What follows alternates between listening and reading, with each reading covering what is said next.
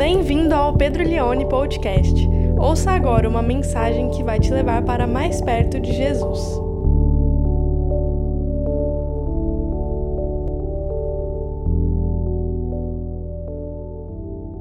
Vamos ler a palavra de Deus, Atos capítulo 1, texto um pouquinho longo, mas acompanha a leitura do verso 12 até o verso 26, diz assim a palavra de Deus.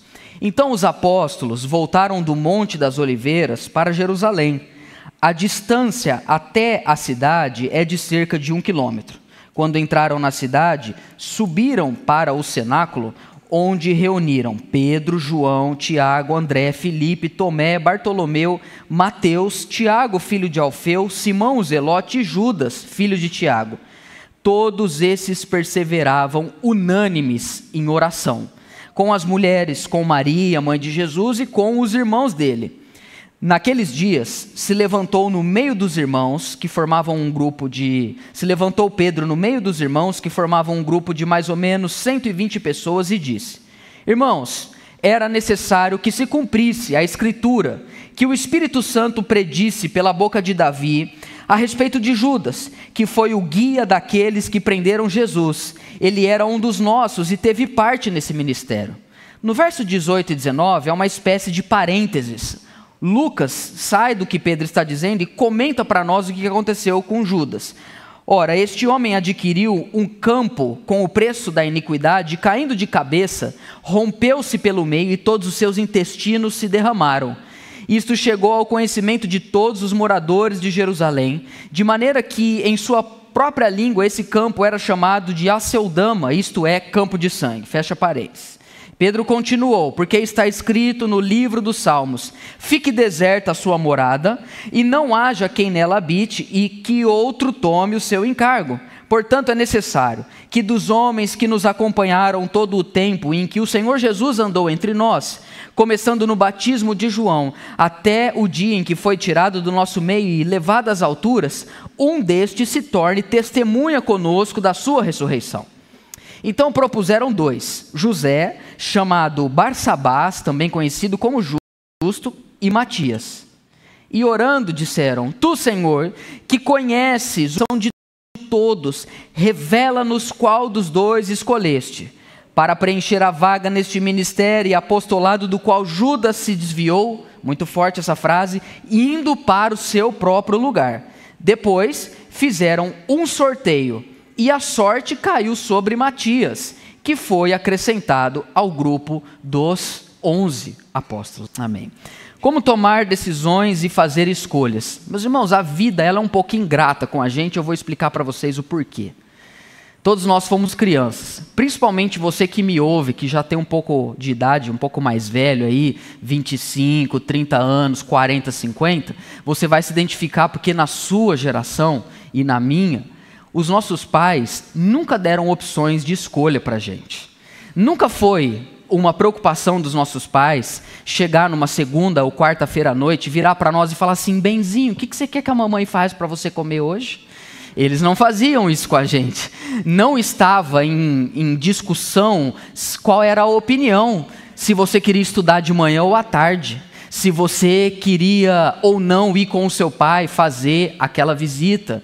Eu me lembro, graças a Deus eu fui curado, passei por cura interior, brincadeira, não passei por cura, mas eu me lembro, por exemplo, quantas vezes o meu pai e minha mãe foram os últimos a me buscar na escola.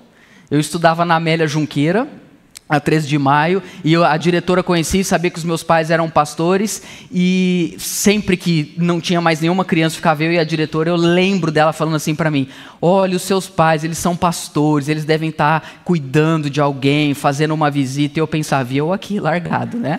Prioridade, né, amores?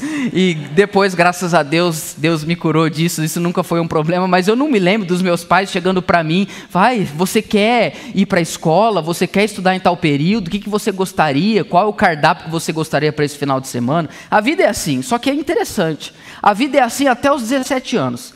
Ninguém se importa com o que você quer. Mas quando você faz 18, vira todo mundo para você e fala: e aí? Quem você vai escolher para você se casar e viver para sempre? O que, que você vai escolher para fazer faculdade E qual profissão você quer trabalhar e trabalhar nela para sempre? Onde você vai morar? Com quem você vai casar? Quando vai ter filho? Quantos filhos vai ter? É interessante que só porque você passou de 17 para 18, você, faz, você sai de um estágio onde você escolhe absolutamente nada e se torna responsável para escolher absolutamente tudo na sua vida. É óbvio que a sua vida vai dar errado. É óbvio que isso não tem como dar certo. E esse é o resumo da vida de muitas pessoas. Pequenas escolhas, grandes derrotas. É aí que a, a, nossa vida poderia ser resumida dessa forma. Nós estamos falando sobre um texto onde foi-se importante determinar uma escolha eles tinham uma, uma, uma função. Eles precisavam escolher o substituto de Judas Iscariote. É mais fácil escolher alguém para substituir você na sua empresa. O Judas não era muito difícil alguém ter que escolher um substituto. Era só alguém não querer hum, fazer mal para alguém. E eles precisavam escolher esse décimo segundo apóstolo. No meio da pregação eu vou explicar o porquê que isso era tão importante. Mas colocarei algumas, algumas dúvidas na sua cabeça e coração porque eu acho que esse texto deixa, para mim particularmente, algumas dúvidas na minha mente no meu coração. Eu não tenho objetivo aqui de dar para você, como os coaches, sete passos, assim, indiscutivelmente perfeitos para você tomar decisões na sua vida. Você vai perceber que isso não existe e que processos de escolha e decisão são sempre desafiadores, como foi para os onze escolherem o décimo segundo. Agora, a gente poderia pensar, né? Ah, poxa, eles estão tendo que escolher, é uma grande responsabilidade, porque os outros doze apóstolos, quem foi que escolheu? Quem foi que escolheu? E um traiu ele, certo? Será que ele escolheu errado? Foi Jesus quem escolheu os doze. Lembra que lá nos evangelhos é dito que ele orou a noite inteira, desceu e foi escolher os doze. E no meio da escolha, escolheu um que foi o responsável para ele ter sido crucificado.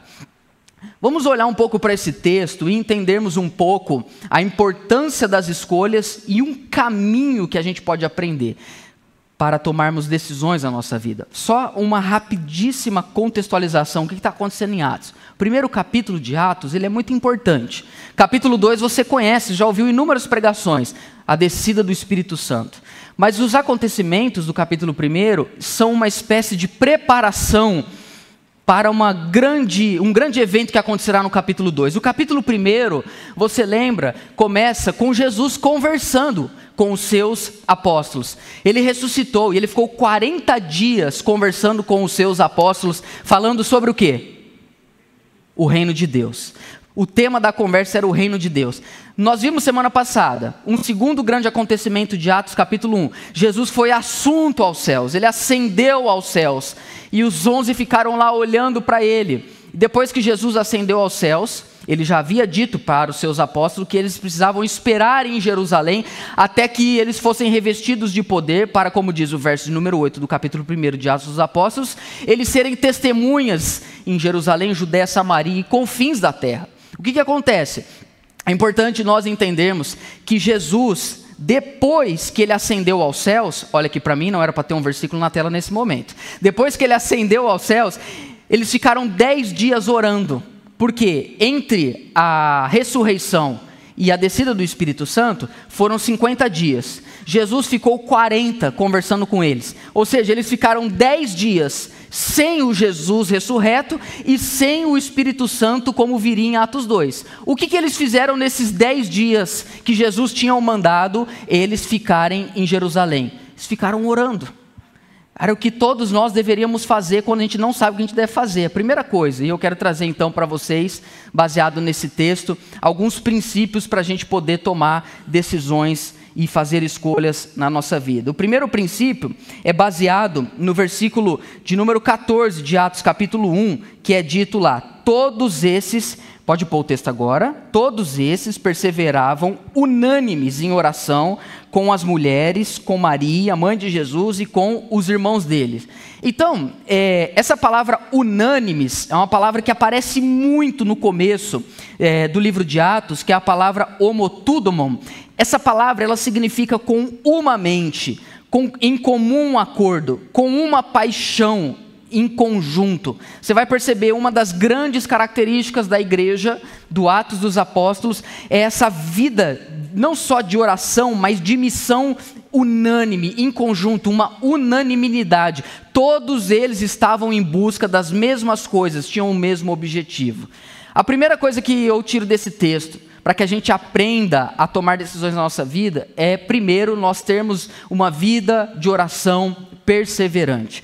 Precisamos é, entender, meus irmãos, que quando nós já estamos desesperados para tomar uma decisão, que é coisa assim de vida ou morte, que eu preciso tomar a decisão hoje, e eu não tenho ideia do que Deus quer que eu faça, geralmente, isso revela para nós que a gente não gastou muito tempo orando nos últimos dias, semanas e meses. A maior parte das vezes que a gente está num desespero, a ponto de buscar um pastor, um profeta, uma cartomante, a ponto da gente buscar, sei lá, alguém, um espírito encarnar e, e, dizer o que, que precisa acontecer. Isso revela que a gente não tem gastado, que a gente não tem uma vida de oração perseverante, a gente tem uma vida de oração pontual. Por quê? Quem aqui é casado? Levanta a mão. A maior parte de vocês, vocês vão se identificar com o que eu vou dizer. Você, quando tem muita intimidade com uma pessoa, você consegue se comunicar com ela sem que palavras sejam usadas? Sim ou não? Não precisa. É um olhar, você já sabe tudo. Da sua esposa, então, pelo amor de Deus. Você já sabe tudo. Aquele olhar você pensa, vou morrer. É isso que você pensa, né? Então, por exemplo, às vezes eu estou conversando com pessoas e a Suzana está assim, e eu pego e falo alguma coisa na maior naturalidade da, do mundo, da vida, e a Suzana olha assim para mim, ó. Ali eu penso, eu dei um fora. E o pior, do, o pior é quando, é quando eu dou um fora e nem sei que eu dei. Aí é o pior, porque eu falo, gente, o que, que aconteceu? Você que é casado com uma pessoa sabe. Às vezes vocês foram num lugar e vocês foram fazer uma visita, foram no aniversário e, tá na, e deu, deu. Sabe quando deu a hora? Está na hora de ir embora. Só que você está ali conversando com a galera. Sua mulher ou seu esposo não vai chegar e falar, pelo amor de Deus, eu não aguento mais essas pessoas, vão embora daqui agora. Então ela só pega e olha assim para você, né? Faz assim. E aí você, gente, estou muito cansado, sabe? O bom de ter criança, muitas vezes eu falo, gente, olha, minha, a Glória está com muito sono, eu preciso ir embora. Aí eu falo isso, a Glória passa correndo. Ah! Gritando. Fala, é sono, gente, é sono. Por quê? Quando você tem intimidade com uma pessoa, você não precisa toda hora ficar perguntando para essa pessoa: e aí, o que, você quer fazer? O que você quer comer? Você... Tem momento, você já sabe, você já sabe. Hoje, hoje não, hoje não vai namorar, hoje não tem namoro nessa casa aqui. Você já sabe, não adianta. Você quer morrer, você pergunta, mas você já sabe que não, não, não dá, não tem. Com Deus é a mesma coisa. Você, você quando tem, você anda com Deus. Você não vai falar com Deus só quando está tudo dando errado. Você está vivendo com Deus, você tem intimidade com Deus. Muitas coisas, você não diz, ai Deus, será que é a tua vontade? Você já sabe que não. Agora, é claro que tem momentos extraordinários que a gente precisa fazer um, um, propósito, tirar um tempo de oração, da mesma forma como você com o seu cônjuge, mesmo sabendo ter essa linguagem sem palavras, tem momento que precisa sentar, precisa conversar, precisa falar sobre isso. A primeira coisa aqui que, que é importante para nós tomarmos decisão é termos uma vida de oração contínua, perseverante, unânime. Gente, quem gasta tempo em oração precisa gastar muito menos tempo pedindo direção. Andar no espírito. Paulo fala isso, não apenas viver, mas também andar no espírito. Aquele que anda no espírito, aquele que é cheio do espírito, jamais vai satisfazer as vontades da carne. Quantas decisões erradas que a gente tomou, e a gente tomou por ter tomado essa decisão, porque a gente só quis dizer sim ao nosso desejo carnal. E a gente vai pagando isso por, às vezes, suaves prestações de anos por uma decisão errada. Agora, eu quero chamar sua atenção para uma coisa. O Lucas quer mostrar para nós que eles perseveravam unânimes em oração, mas não eram só os onze. Depois, mais para frente, ele vai dizer que era em média 120 pessoas. E ele quer mostrar para nós que estavam ali as mulheres, estava ali Maria, mãe de Jesus, os irmãos de Jesus. Por quê? Decisões importantíssimas na vida de uma pessoa precisa também envolver outras pessoas. É muito difícil quando alguém quer conversar comigo, pastor, eu quero, preciso conversar com você, E 99,9% das vezes é, pastor, eu tomei essa decisão e eu queria pedir se você pode orar por mim. Amém, vou orar. Deus abençoe e te guarde e te leve. Para onde eu não sei, mas que Ele te abençoe e te guarde. O ideal seria, vamos orar. E não estou falando porque eu sou pastor, pode ser com seus pais, pode ser com seu marido, pode ser com amigos que você sabe que ouvem a Deus. Gente, precisamos aprender a pedir conselhos, a orarmos juntos com outras pessoas. Vamos tomar uma decisão, manda isso para algumas pessoas, pastor, amigo, pai, mãe, amor, vamos orar, vamos colocar um prazo aqui, vamos por 10 dias de oração, perguntar a opinião de gente que você sabe que ouve a Deus, mas aí o cara tem uma decisão super importante na vida dele, e ele está pensando sim ou não, o que fazer, e em vez de procurar alguém que ouve a Deus, ele vai procurar a, a, opinião de pessoas que trabalham com ele, que não tem o menor temor no coração. É lógico que você vai ouvir conselhos que estão distantes daquilo que Deus, muitas vezes, não necessariamente sempre, mas muitas vezes quer que você faça.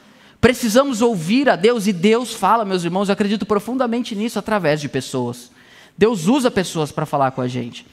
Eu tenho uma decisão importante para tomar de um, de um acontecimento é, mais para frente desse ano não é nada que envolva vocês diretamente, envolve indiretamente, mas não vai mudar a vida de ninguém, mas é uma decisão importante, é um investimento importante, mais alto ao mesmo tempo. E eu peguei isso e mandei para pelo menos umas 10 pessoas, falando: olha, surgiu essa oportunidade, por favor me ajude em oração, eu tenho 14 dias para decidir, ore comigo, o que, que você acha, me dá a sua opinião. Isso é importante. Importante quando nós vamos tomar uma decisão.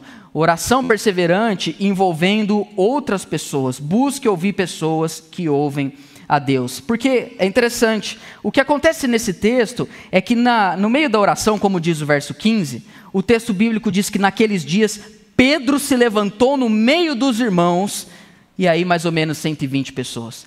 Quando nós estamos orando, pode ser que Deus levante alguém para dar uma direção, para fazer algo, para falar algo. Pode ser você, o Pedro, da situação, ou pode ser outra pessoa que Deus levanta e fala.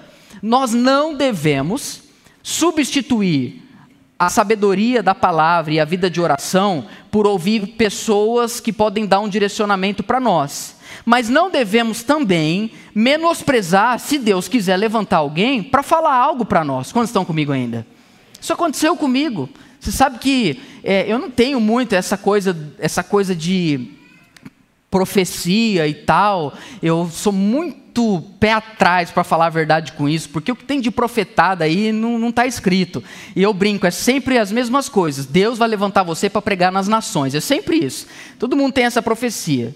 Aí vai ver as nações, é Miami e Orlando, né? Ninguém é levantado para ir para Venezuela, para Uruguai, ninguém é, é só levantado para. Tudo bem, ok. Mas isso não quer dizer que eu não acredite que Deus possa falar com pessoas e usar pessoas para falar comigo. Isso aconteceu comigo. E não aconteceu é, de forma simplória, não, foi algo muito profundo. No ano de 2019, eu e a Suzana, a gente estava pensando já em ter filho, e eu fui participar de uma um, um, encontro de líderes aqui em Ribeirão Preto, e veio um colega meu, nem é uma pessoa que eu tenho tanta amizade assim, mas conheço, já nos encontramos algumas vezes, é um pastor do Rio de Janeiro. Ele veio, ele estava aqui, participou. Tive que sair mais cedo, tinha um compromisso. Fui, fui embora. Ele me ligou. Ele nunca tinha me ligado. Cara, eu vi, fui te procurar, terminou aqui agora o, o fórum, você não está aqui mais. É... Falei, é, cara, eu tive que ir embora tal. Você pode voltar? Aí eu fiquei, achei estranho, porque não tenho intimidade com ele. Falei, ah, tá bom, voltei. Sentei no lounge do hotel com ele, ele falou assim para mim, cara, não sei como você lida com isso, se você acredita nessas palavras, mas eu creio que eu tenho uma palavra de Deus para você. Eu já pensei, vixe, lá, velho. Certeza, vai querer dinheiro, certeza. Aí, eu, aí, a hora que ele falou isso, meu coração já fez assim, ó, bum, já fechou. Falei, eu me cerco agora dos anjos do Senhor. Não, brincadeira, não, não, não chegou a tanto. Falei, cara, não, pode falar. Ele falou assim: você está pensando em ter filho?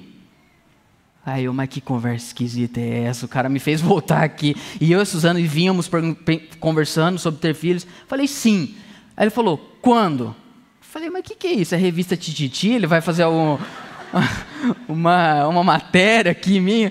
Falei, cara, não sei, tô pensando aí, tá pensando pro, sei lá, ficar grávido no final do ano que vem. Era final de 2019. Aí ele olhou para mim e falou assim: não pode ser antes. Falei, rapaz, aí eu pensei, né? Falei, cara, sou casado, sabe? Pensei assim. Mas aí eu falei, aí eu fiquei sem entender. Ele falou: não, deixa eu te falar uma coisa. Eu estava orando antes de vir para cá e eu sinto dizer isso para você que Deus fala para você que quando você tiver um filho, com o nascimento desse filho, vai se representar uma nova fase no seu ministério. Quando ele falou isso, para mim, dentro de tudo que eu estava vivendo, fez muito sentido. E eu acolhi aquela palavra. Eu falei, amém, eu recebo essa palavra sobre a minha vida. E recebi mesmo. Cheguei em casa falou, bem, falei para Suzana, nós vamos ter filho hoje. Falei para ela. Não foi daquele dia, tal, mas assim, aí a gente de fato adiantou, a Glória nasceu, nasceu. A gente estava pensando em engravidar no final de 2020, a Glória nasceu em agosto de 2020. Os irmãos, foi Deus e eu posso dizer isso para você, que depois que a Glória nasceu, a minha vida mudou completamente. Em sentidos óbvios, como pai, mas ministerialmente falando, Deus fez algo que era de Deus aquela palavra. Então, Deus pode levantar pessoas e, tra e trazerem, pode levantar você e dar uma palavra para você. Eu só gostaria de enfatizar que isso não pode ser substituído por uma vida de busca, de leitura da palavra constante. Até porque, levando agora para o segundo ponto, é, uma coisa que eu vejo muito bonita e, e, curiosa nesse texto é que sempre que a gente vai tomar uma decisão, a gente tem que ter um, um texto bíblico base. A gente tem que ter um, um, texto na nossa mão, algo que você entende, que é que tá, Deus está falando com você.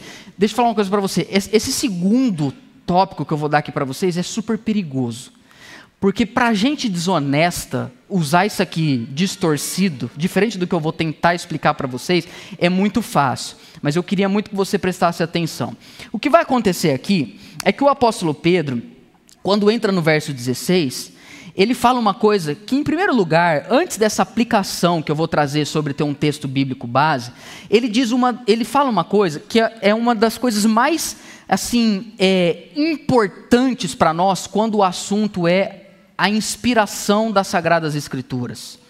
Essa doutrina tão cara para nós que temos uma teologia ortodoxa. Ele diz: irmãos, era necessário que se cumprisse a Escritura que o Espírito predisse pela boca de Davi a respeito de Judas, que foi o guia daqueles que prenderam Jesus. Pedro está falando, pode deixar o verso 16 por gentileza. O que Pedro está dizendo aqui é algumas coisas muito importantes. Primeira coisa, Paulo vai dizer lá em Timóteo: toda a escritura é inspirada por Deus e útil para repreensão, para correção, para o aperfeiçoamento, para nos capacitar para toda boa obra. O que Paulo está dizendo em Timóteo é que a escritura ela é útil não só para ser um bom crente, um bom cristão. A escritura é útil porque ela nos aperfeiçoa para toda boa obra, isso é, para tudo. Quem lê Bíblia se torna um empregado melhor, quem lê Bíblia se torna um patrão melhor, quem lê Bíblia, quem ouve Deus, se torna um pai melhor, uma mãe melhor, um professor melhor, um vendedor melhor, um ser humano para toda boa obra. Por quê? Porque a Escritura não é simplesmente um livro de autoajuda ou de insights de algum guru lá dos Estados Unidos. A Bíblia, ela de capa a capa, ela é a palavra de Deus, ela é inspirada pelo Espírito Espírito Santo. E por ser inspirada pelo Espírito Santo, o texto é vivo. O texto é algo que ele opera, ele ainda ecoa, ele ainda transforma. Por exemplo, você lê uma pregação como leremos a de Pedro no capítulo 2 de Atos, uma pregação gloriosa, e ele termina lá convocando as pessoas para se arrependerem, para serem batizadas. Se eu ler esse texto hoje e explicar ele hoje, a mesma coisa que o Espírito Santo fez fez dois mil anos atrás através de Pedro, ele faz hoje aqui, porque o texto bíblico ele é vivo, o texto bíblico ele é poderoso. Por quê? Porque ele foi inspirado pelo Espírito Santo, ele foi conservado pelo Espírito Santo na história. Muitos tentaram destruir a Bíblia, não conseguiram. Ele foi inspirado, ele foi conservado, e hoje, quando nós lemos o texto bíblico, não lemos o texto aquém do autor. É o único livro, a Bíblia é o único livro que a gente lê na presença do autor.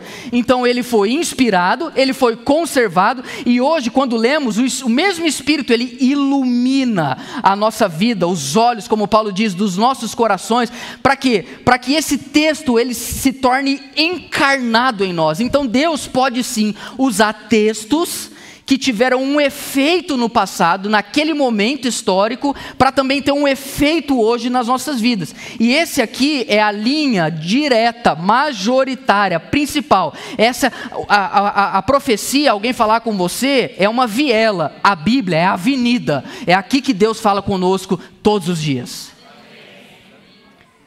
O que é muito. Agora, agora é a hora que você vai distorcer se você, se você for do diabo. Sabe o que é mais interessante nesse texto, Emerson?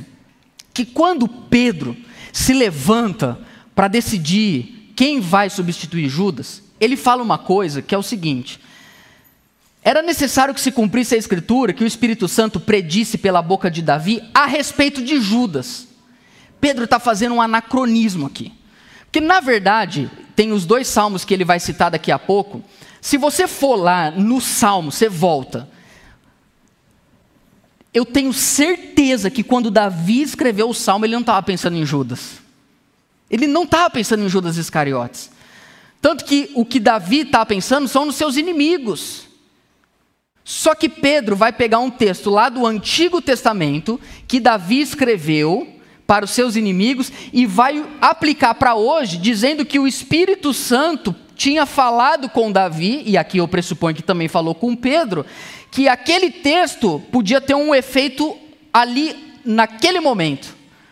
Agora preste atenção, é isso que eu quero dizer. Tem decisões na nossa vida que nós podemos estar lendo o texto bíblico, e o texto bíblico sim tinha uma verdade, uma aplicação e uma operação poderosa naquela época, mas Deus também pode usar aquele texto para ter um poder e uma operação na nossa vida hoje.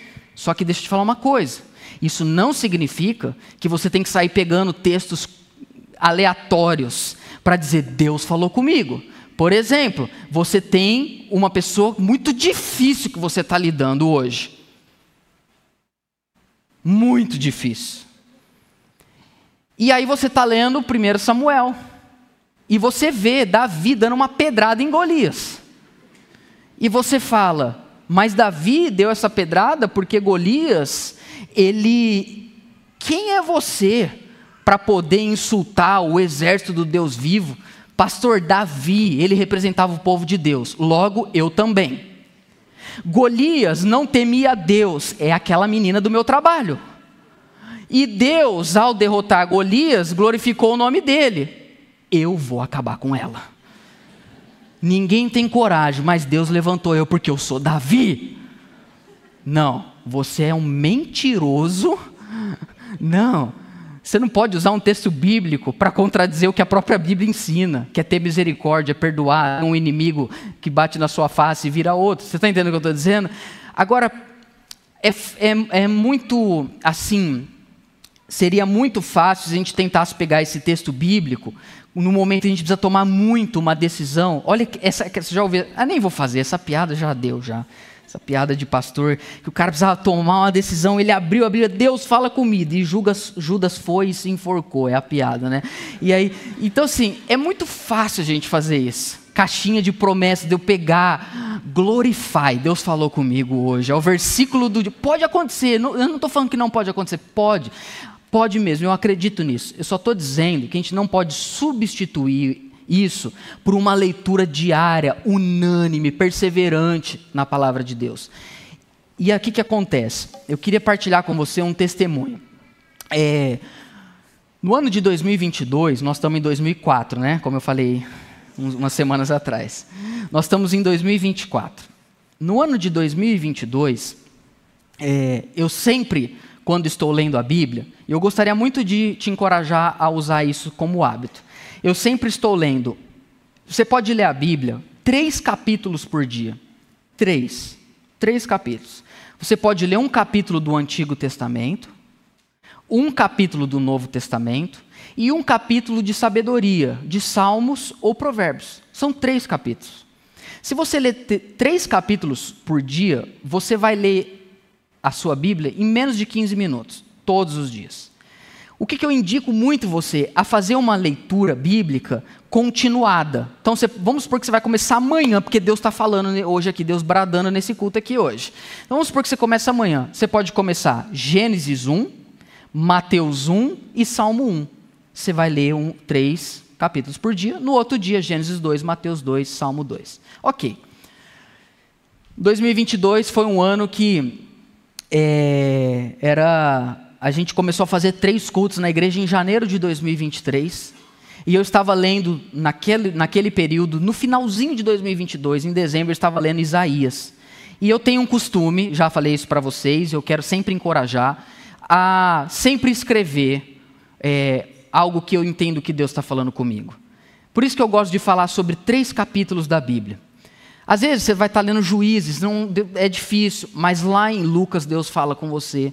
Às vezes Lucas não falou, é, Êxodo não falou, mas um salmo vai falar. E aí, sempre que você está lendo a Bíblia, tira um versículo, escreve ele e faz um comentário sobre esse versículo. Se chama vida devocional. É uma leitura para andar com Deus. Quando eu fui fazer a minha devocional do dia 31 é, de dezembro de 2022, eu ia ler o, o capítulo subsequente de Isaías. E foi justamente o capítulo 54, que diz assim, verso 2. Quiser pôr aí, Isaías 54, verso 2. Alargue o espaço da sua tenda e aumente o todo da sua habitação, e não impeça, alongue as cordas e firme bem as estacas. Verso 3 porque você se expandirá para a sua direita e para a sua esquerda. A sua posteridade possuirá as nações e fará com que se povoem as cidades arrasadas. E o último verso que eu escrevi aqui: não tenha medo, você não será envergonhado. Não tenha vergonha, você não sofrerá humilhação. Você se esquecerá da vergonha da sua mocidade e não se lembrará da desgraça da sua é, viuvez. Quando eu li esse texto, era o 31 do 12 de 22, eu li o texto, eu falei: o ano que vem a gente vai mudar de prédio. Eu sabia que Deus estava falando comigo. E tudo que eu precisava era de um texto base para eu meter o louco, porque é loucura. Eu precisava, eu precisava que Deus falasse comigo. Eu já vinha orando, não era uma coisa isolada. Eu já vinha orando, já vinha falando com Deus, já vinha percebendo. Era uma coisa que a gente conversava, que a gente sonhava, mas eu precisava de uma palavra. Precisava que Deus falasse comigo precisava que, que eu sentisse algo, uma, uma coisa que viesse do alto. E quando apareceu isso, eu falei, nós vamos mudar ano que vem. 2023. Eu não tenho essa fé, tá? Isso foi algo assim que veio. Aí eu escrevi, vou, vou ler a minha, a minha devocional. Ah, não, não vou ler, não, deixa. Ah, então tá bom. Obrigado, Júnior. Júnior, combinamos ali antes de começar o culto. Eu escrevi assim: que texto mais, entre aspas, curioso. Eu já comecei sarcástico, você achando. Que texto mais curioso para o último dia de 2022. Eu vou agarrá-lo com todo o meu coração. Chegou o tempo de alargar o espaço. Aí eu escrevi assim: não sei como será. Por que é isso? Você vai perceber até no fim da pregação. A gente toma a decisão, mas a gente não sabe o que vai acontecer. Ninguém toma decisão sabendo 100% o que vai acontecer. Não sei como será, não sei exatamente quando será, mas eu já sei quem vai fazer: Deus. Acolho suas palavras, aí abro aspas e, escrevo o texto. Não tenha medo, pois você não será envergonhado. Peço ao Senhor que guarde essa palavra em meu coração, mente e espírito, Creio que em 2023 será o ano da nossa mudança. Creio que será o ano da nossa expansão. Quem o está fazendo é o Senhor Deus. Meu papel, aí eu escrevi: número um, não impedir. Número dois, alongar as cordas. Número três, firmar as estacas. Aí escrevi no final uma oração: Eu creio, eu recebo, meu Pai. Chegou o tempo do Senhor. Me ajude e em, me ajude em fé e submissão guiar o seu povo. Isso foi dia 31 de dezembro. Oito dias depois, a gente entrou aqui dentro desse prédio. E aí nós nos mudamos em agosto. Quando nós entramos no prédio, eu olhei e falei aqui, eu sei que Deus vai fazer. Então quando eu falo para você da gente ter um texto bíblico base, por quê? Porque o texto ele é vivo, ele, ele norteia. Vocês estão comigo ainda, gente? Por isso que quando Jesus chega para os é, discípulos, eles não pegaram nada, ele fala, joga de novo. Aí Pedro, ele vira e fala assim: sobre a tua palavra lançarei as redes. Gênio que, que o Pedro está dizendo? Eu fiquei aqui pescando, eu não peguei nada, mas porque você falou, eu vou fazer. E eles pegaram. Por quê? Porque sempre que Deus fala, Ele também faz algo ao mesmo tempo. Então, essa é a segunda coisa que eu queria muito encorajar você. Se esse texto nascer da sua vida devocional cotidiana, isso vai ser muito, muito é, norteador para você. Eu tenho vários outros textos que me nortearam em outros momentos da, nossa, da minha vida. Número 3. Ter critérios e opções alinhadas com o reino de Deus. Uma decisão não pode estar tá totalmente. Ah, eu tenho duas coisas para escolher: continuo com a minha esposa ou assumo a minha amante. Você já sabe a sua escolha, para onde você vai. Que, que dúvida é essa? Que dúvida é essa? Tudo que a gente precisa estar tá buscando a Deus precisa ser coisa lícita. A gente não, não pode orar para Deus abençoar um jeitinho do negócio que a gente está dando. Não coloca Deus no teu rolê errado. Anota essa frase aí para postar no seu story. Não coloque Deus nos seus rolês, ele não vai. Tem que ter essa decisão que eles vão tomar é uma decisão que tem a ver com a, a, a plenitude do colégio apostólico. Vamos voltar lá para Atos. Estão comigo ainda, gente? Vamos voltar lá para Atos, capítulo 1. O Pedro vai citar a respeito ele se levanta, verso 16, ele fala do, que o Espírito Santo prediz na boca de Davi, verso 17, ele fala que ele era um dos nossos e teve parte nesse ministério. Aí Lucas explica no verso 18 o que aconteceu com Judas, que em Mateus diz que ele se enforcou, em, em Atos Lucas diz que ele caiu de cabeça e, se, e ele teve uma morte horrível. Por quê? Porque ele escolheu algo ilícito. Não adianta você querer que Deus te abençoe se você escolhe trair Jesus. Não adianta pedir sabedoria se a tua vida está tudo errada. Você tem que mudar de vida. Primeira decisão que você tem que tomar é se arrepender. É pedir perdão para Deus. É assumir as responsabilidades que Deus te deu. Isso é muito mais. Você se decidir em obedecer a Cristo é muito mais importante do que você saber se deve ou não abrir ou fechar a empresa. A escolha de Judas foi trair Jesus, e o fim de todos aqueles que escolhem isso é trágico. Se não for desse lado para cá da história, do lado de lá da história. Então, a tradição diz que provavelmente aconteceu as duas coisas. Judas se enforcou e de alguma forma pode ter caído, pode ter, ele pode ter caído, o corpo, a corda arrebentou. Uns dizem, comentaristas, que podia estar num penhasco. Outros dizem que não, que recolheram ele pegaram o dinheiro que ele devolveu no templo, os sacerdotes compraram esse campo de sangue, a seu dama, é um dinheiro maldito. Não queira comprar nada com um dinheiro maldito. Você não precisa de dinheiro maldito. Você não precisa de uma renda extra ilícita. Você não, você não, não é isso que vai mudar a sua vida. Não é mentir que vai fazer com que a sua vida se desenvolva. Não é desobedecer a Deus, não, mas Deus entende. Meu irmão, Deus não entende. É melhor nós estarmos na pura dependência de Deus, mas no centro da vontade dele, do que a gente estar tá ganhando rios de dinheiro, tendo um luxo que a gente nunca teve, mas por meio de coisas ilícitas. Deus não tem compromisso com isso. Então não precisa pedir sabedoria, peça perdão, se arrependa o que eles querem fazer, vocês vão ver, o texto vai terminar de uma forma muito interessante, eles vão jogar sorte. É tudo que vocês queriam de base bíblica esse ano. Ah, Deus. Você vai perceber que não é uma, não é uma escolha, o décimo segundo não é uma escolha arbitrária. Tem um contexto. O Pedro não está escolhendo aqui se ele para onde ele vai morar. O Pedro está escolhendo alguém para substituir Judas, porque os doze eles significam o povo de Deus em plenitude. Preste atenção nisso. O terceiro patriarca, patriarca Jacó, ele teve 12 filhos. Com leves alterações, os 12 filhos se tornaram as 12 tribos de Israel. Quando Jesus vem, ele escolhe 12 apóstolos, significando que ele está trabalhando com a completude do povo de Israel. Os 12 apóstolos são comissionados agora eles estão em missão, eles vão ser luz para os gentios. Então, na cabeça do Pedro e dos, on, do, dos dez, eles vão escolher alguém, porque simbolicamente eles são o Israel na sua plenitude, agora em missão aos gentios. Aí a pergunta é: eles precisavam escolher? No final a gente tenta responder. Mas a questão principal, ele continua falando sobre o verso 19, é, passa para mim o verso 20. A questão principal é que Pedro ele entende que a escolha do 12 é importante para a missão do reino de Deus. Aí onde ele cita os dois salmos de Davi, verso 21, é necessário que dos homens que nos acompanharam, todo o tempo em que o Senhor Jesus andou entre nós.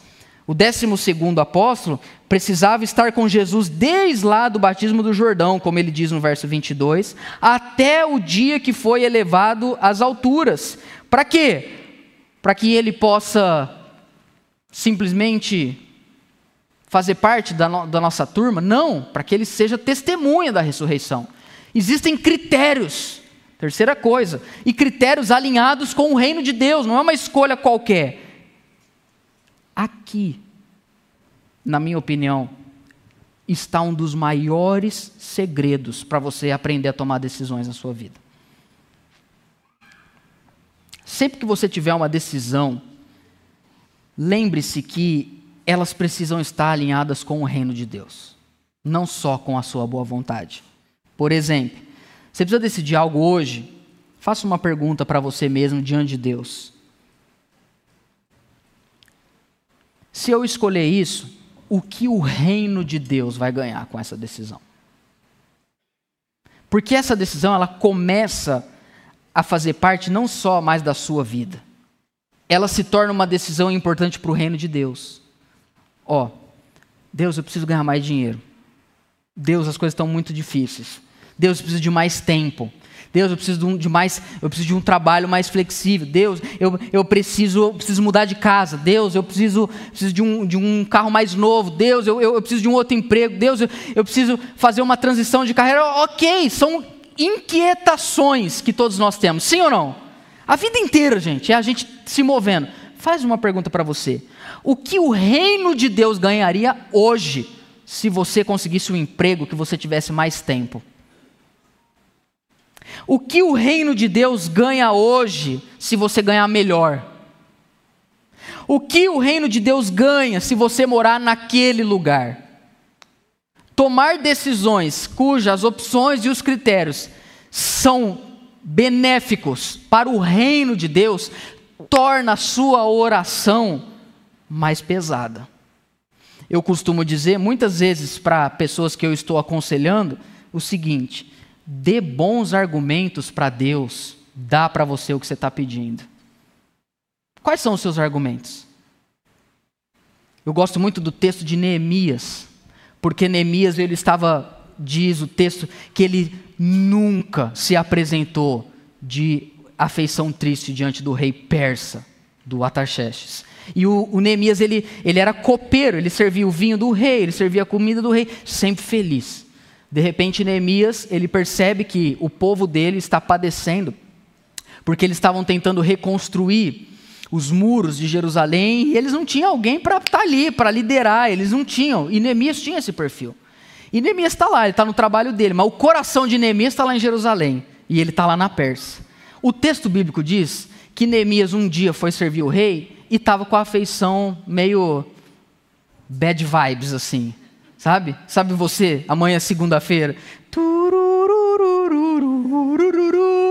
sendo trabalhar assim, com aquela coisa. E o, o, rei olhou e falou: O que aconteceu, Neemias? Não, é, é, o seguinte: o meu povo está precisando de ajuda tal. Mas como é que eu posso te ajudar? Pera aí.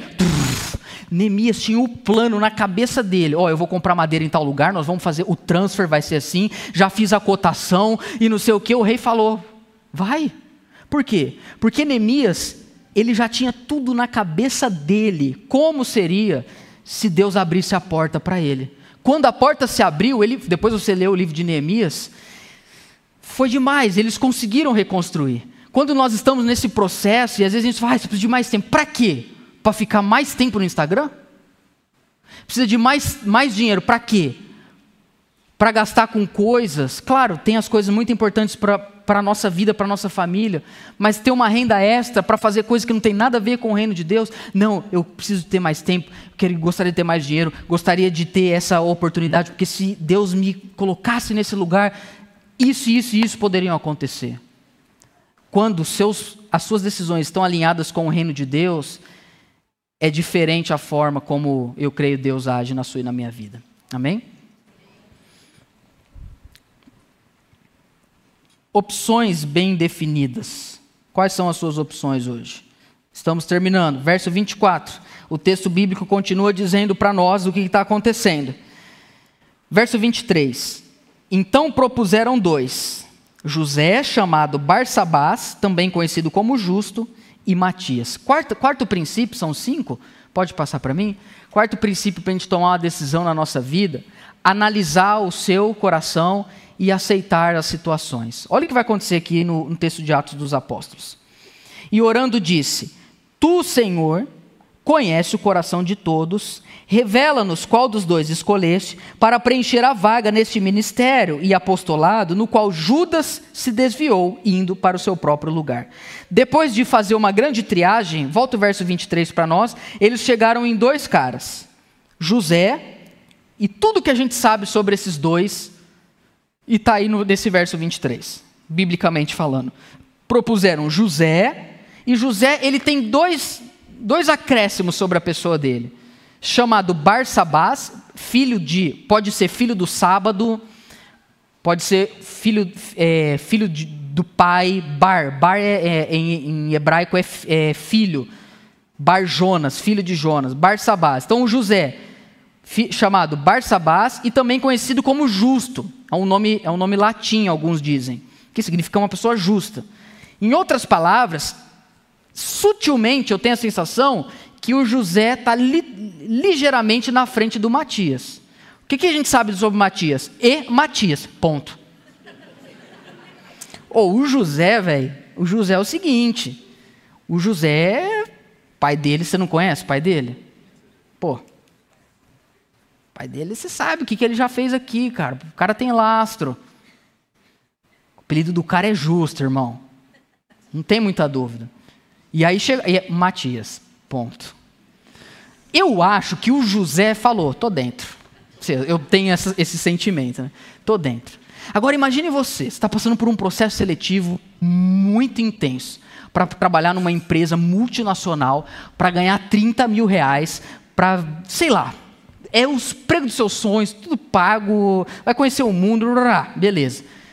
E aí você faz esse processo seletivo muito difícil, porque eles puxaram tudo de você e você foi passando, passando, passando, prova de lógica, prova de inglês, prova de francês, prova de latim, prova de teologia, chegou você e um cara no fim. Só que você sabe que você tem uma ligeira vantagem por alguma coisa na tua cabeça, não sei, sou mais bonito, eles vão me escolher. Aí imagina, mil pessoas, sobrou duas ó, dia tal, pessoal agora vai ser, nós vamos escolher entre você e o fulano. Beleza. Você vai, estudou, se preparou, entendeu? Já tomou remédio para não, não dar, enfim, tá lá. Aí chega lá na frente do CEO ou, ou da empresa, ele olha para vocês e fala assim: nós vamos sortear. Você ia ficar bravo? Fala um número. E você? Cara, eu fico imaginando, o Matias, ele foi o sorteado. Você imagina o José? Como é que ele foi para casa aquele dia? Oh, no. Tocou aquela musiquinha do. Eu, eu acho que o José falou assim: Deus, o que, que eu. eu olha, olha, o meu LinkedIn está atualizado. O Matias nem currículo tem. Por que, que isso é importante? Porque, meu irmão, na vida, tem um versículo bíblico que diz, diz que você vai bater na trave algumas vezes. A vida é isso. Às vezes, ah, é agora! Não foi. Aí o que, que você faz? Tô de mal de Deus.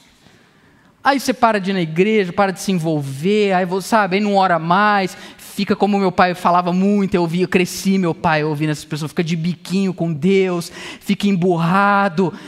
Meu. Agora, são quando portas se fecham diante de nós, são essas situações que a gente conhece quem a gente verdadeiramente é. Tem gente que só tem alegria em servir a Deus se Deus abrir a porta que ela está pedindo. Quantos estão comigo? Tem gente que só tem prazer em trabalhar se for aquele trabalho. Tem gente que só tem alegria em viver se Deus responder o que ela está pedindo. Isso vai acontecer nas nossas vidas, irmãos. Vai ter coisas que não vão ser do jeito que a gente gostaria.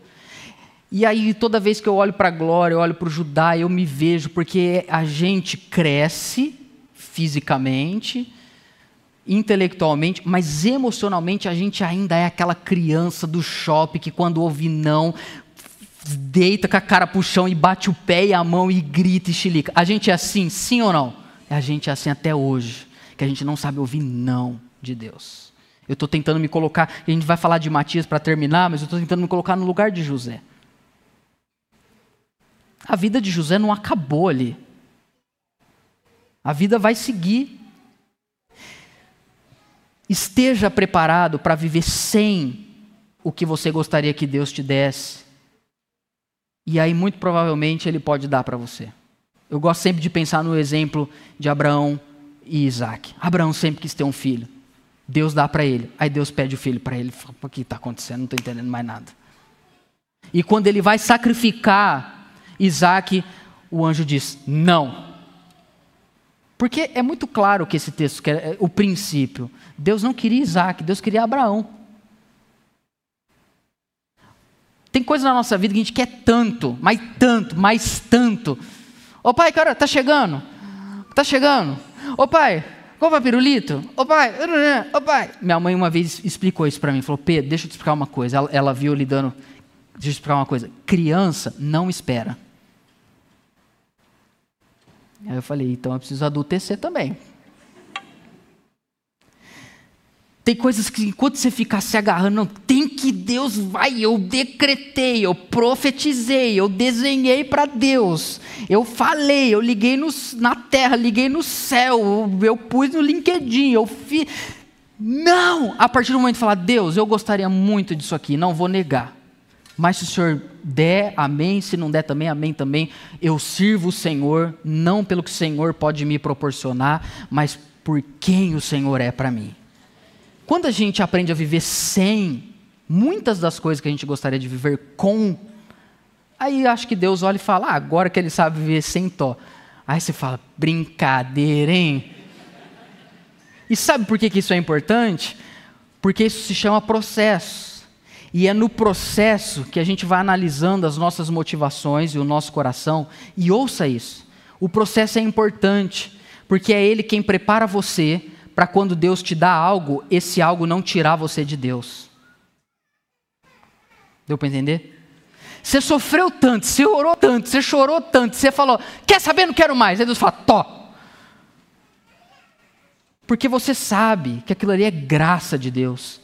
Sabe, é, deixa eu te falar uma coisa do fundo do meu coração. É, é, graça de Deus, Deus não deixar você ter tudo que você quer, porque senão você, você ia ficar um nojo.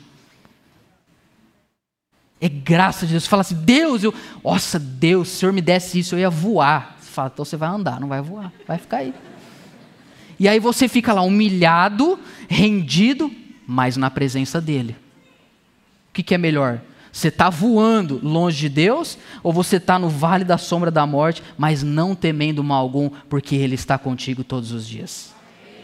Quando a gente aprende a, a, a essa, essa maturidade, a gente, a gente sabe, meus irmãos, que o dia que Deus quiser fazer, Ele vai fazer. Se Ele abrir a porta, aí é como a Bíblia diz: a porta que Ele abre, ninguém fecha, que Ele fecha, ninguém abre. Aí você pode dizer: Deus, mas tem que ser agora. Se não for agora, eu vou perder a oportunidade. Ele faz o que Ele quer, a hora que Ele quer, através de quem Ele quer, porque tudo é dele, tudo é para a glória dele.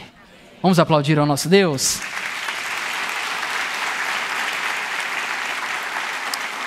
E por fim, último, último, verso 24 o texto diz: é, Então, orando, disseram: Tu, Senhor, conhece o coração de todos, revela-no qual dos dois escolheste. Verso 25. Para precisar, verso 26. Depois fizeram um sorteio e a sorte caiu sobre Matias, que foi acrescentado ao grupo dos onze apóstolos. Eu tenho cinco minutos para falar muita coisa importante desse último versículo aqui. Dá para esperar ou não? Sim ou não? Sim. Tá bom. E depois nós vamos orar, pedir perdão a Deus, e fazer o que a gente sabe que a gente tem que fazer hoje. Primeira coisa, esse texto, esse, essa coisa de lançar sorte. Na mentalidade do judeu, isso não é estranho que está acontecendo aqui, Porque se você ler o Antigo Testamento, o sumo sacerdote, no peitoral dele, ele tinha um objeto chamado Urim e Tumim, que significa luz, luz e trevas, as duas palavras. Esse objeto foi Deus quem mandou o sacerdote carregar, sumo sacerdote, não eram todos, apenas um, para que em alguns momentos onde se precisava discernir a vontade de Deus, agora ouça isso, para o povo de Israel, não era decisão, casar ou não com a fulana, não, era decisão que envolvia o povo.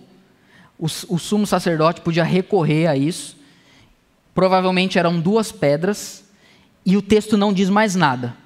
Era, era um objeto que não era para prever futuro, era para discernir a vontade de Deus. Isso estava restrito ao sumo sacerdote.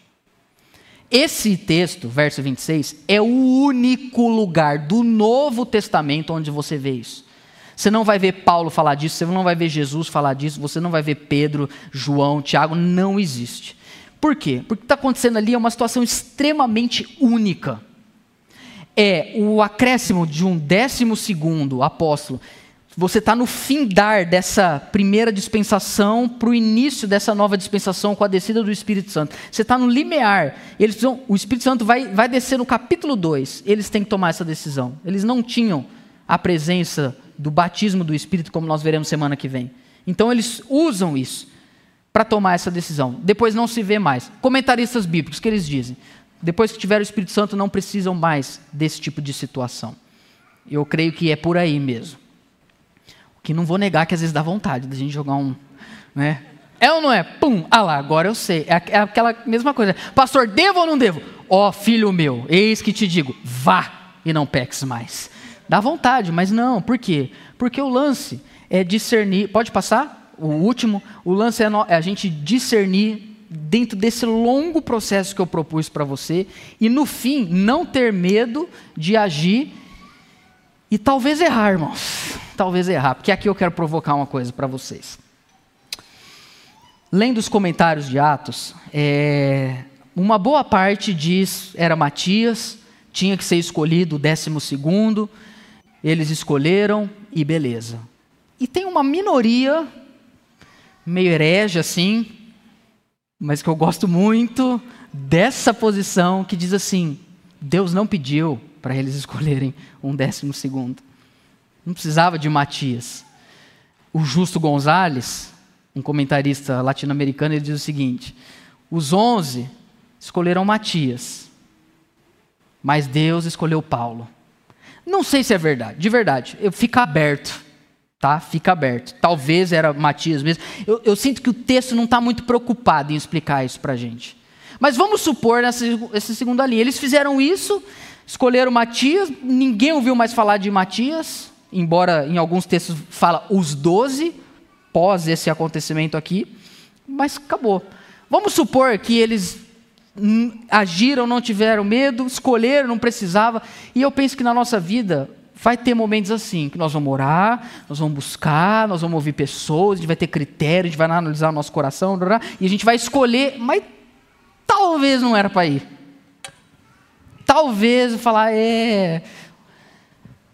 O que eu aprendo com esse texto é o seguinte: o mais importante na tomada de uma decisão é a motivação do nosso coração. Por que, que a gente está decidindo isso?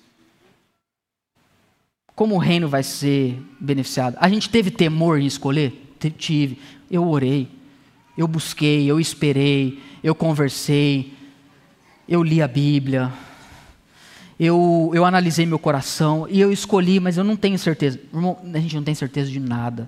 Talvez a gente escolha e talvez não fosse a melhor, mas quando a motivação do nosso coração é agradar a Deus, mesmo que a gente tenha tomado uma decisão errada, isso não vai impedir de Deus fazer o que Ele quer fazer na nossa vida. Eu creio muito nisso. Eu creio muito nisso mesmo. Tem coisas, palavras minhas, que Deus só vai fazer se você orar. Tem coisas que, mesmo se você orar, Deus não vai fazer. E tem coisas que, mesmo se você não orar, Deus vai fazer, independente de qualquer coisa, porque Ele é soberano. E aqui eu preciso dizer isso para você. A maior decisão da nossa vida é amar e obedecer Jesus. As outras decisões, a gente pode errar e a gente vai errar, mas elas não vão impedir Deus de fazer o que Ele quer fazer na nossa vida, porque a gente decidiu simplesmente ser submisso ao Espírito Santo. Isso é parte de ser adulto. É o seu filho falar, ah, pai, estava pensando em fazer tal faculdade. Você pensa, misericórdia, Jeová. E fala, que bênção. Vai, filho, vai que vai conquistar o mundo. Tome as suas decisões. E eu acho que Deus é assim, meu irmão, porque Ele não está fazendo de nós criancinhas. Deus, o que, que eu faço? Eu tenho a sensação, tem momentos na nossa vida que Ele olha para nós e faz assim: o que você quiser. Se você não se perder e continuar submisso a mim, faz. Porque isso é parte de ser humano. Eu te dei as árvores do jardim, os animais para você nomear, para você desenvolver. Só não me esqueça no meio do processo. E aí eu aprendo uma coisa enquanto o ato sobe aqui, que é o seguinte: eu prefiro errar tentando fazer o certo do que acertar tentando fazer o errado. Eu busquei, eu orei, eu, eu chorei, eu jejuei, eu conversei, eu ouvi. Decidi, ah, mas tudo bem. Deus não vai me desamparar.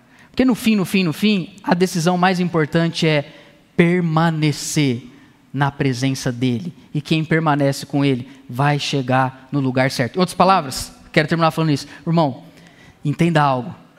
Creia mais na soberania de Deus do que no seu currículo.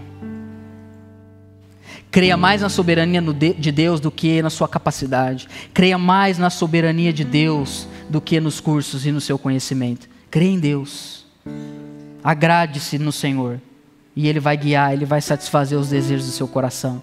Quando Deus é o indispensável e negociável para você, Ele não tem problema em abençoar aqueles a quem o temem. Decida, tome, tome a decisão, escolha. Se você permanecer dizendo, Senhor, o que eu mais preciso é do Senhor, Ele vai guiar você e você vai chegar no lugar certo, em nome de Jesus. Você ouviu o Pedro Leone Podcast. Compartilhe essa mensagem com seus amigos e até logo!